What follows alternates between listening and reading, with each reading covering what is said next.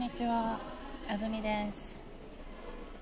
今日は1月お30日木曜日です。1月30日いわゆる12月えーっと12ヶ月のうちの1ヶ月がとうとう終わろうとしていますね。お元気ですか？あずみず EC ジャパニーズスモールトークを始めます。今日の記事。イギリス。1月31日に EU から出る。EU の議会は29日に投票を行ってイギリスが EU から出るための条件を認めました。イギリスでは先週 EU から出るための法律ができています。イギリスと EU の両方が認めたためイギリスは1月31日に EU から出ます。EU はできてからずっと参加する国が増えていて出る国は初めてです。イギリスが EU から出ることが決まる。と議員たちは親しかった昔を思う。スコットランドの歌を歌って別れることを残念がっていました。EU とイギリスは。今年の2月から12月までは今までと同じルールを使うため大きく変わることはありません。しかし12月までに新しい貿易のルールが決まらないといろいろな問題が起こりそうです。EU はですねえっと日本の学校ではヨーロッパ共同体という名前を勉強しますがみんな EU と呼びます。EU と呼びます。えー、と議会はパーリメントパーリメントのことで投票はボーティング。のことですね。で長かった EU の離脱がとうとう実本当になる。本当に始まる。というのがこのニュースです。うん EU はできてからずっと参加する国が増えている。て出る国は初めてです。えっとできてからずっとできるというのは要するに始まった EU というグループが作られた。そこからずっと一度も減ることなくずっと人は増え国は増えるけどそこから出る人はいなかったんですね、えー参加する国が増える。でグループから離れるので例えばグループに入る。グループに出るという単語を使いますでグループに入るとき参加するという言い方もするのでここでは参加する国が増えていてというふうに参加するという動詞を使ってます。で出る国まさっき言ったように入る出る。というのがえっと反対語ですのでじゃあ参加するの反対の言葉は何かというと、えっと、離脱です。離脱する。えっと、普通のニュースの方では、えっと、離脱という言葉が使われています。で、えっと、このイギリスが EU から出るこのニュースも EU からの離脱というふうにえよくトピックが表現されています。はい、つまり参加する国がずっと増えていて離脱する国は初めてだということです。この次の文章が面白いですね。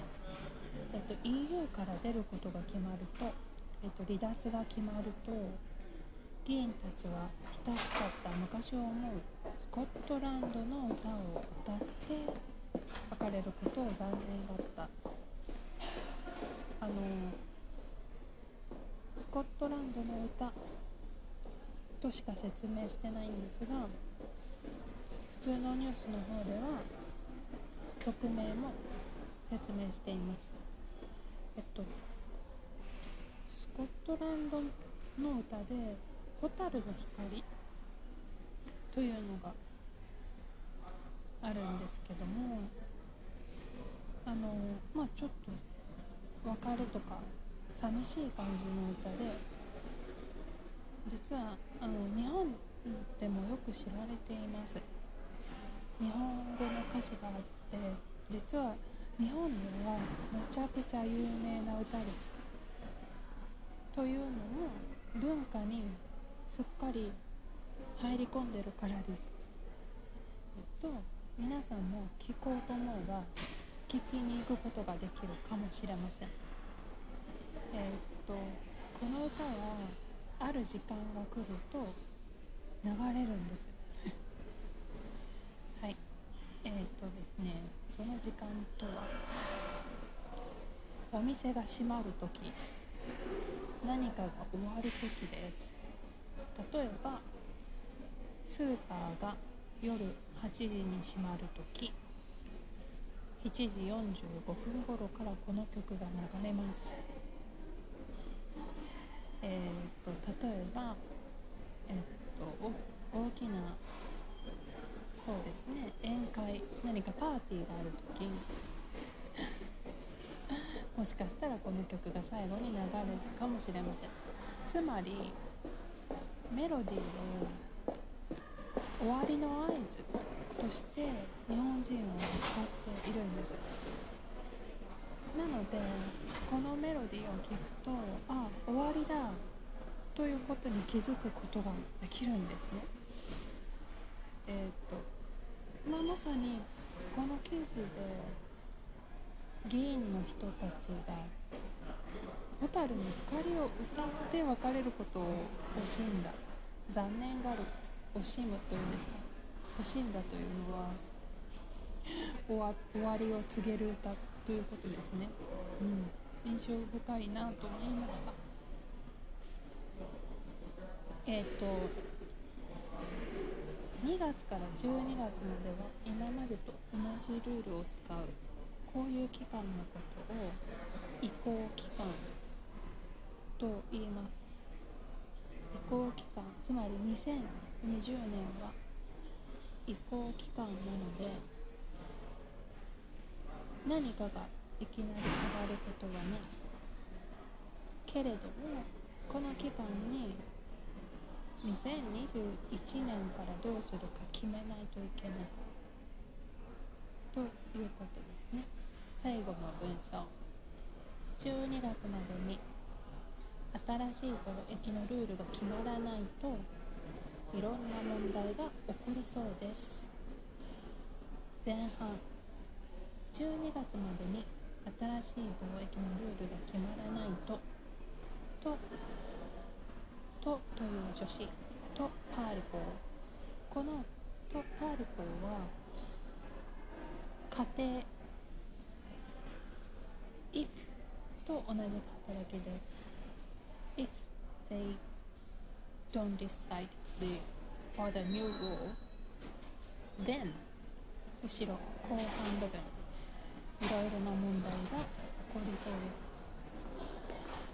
あの英語だったら if they cannot make any new rule then you would have a lot of issues とかになりますかねうんで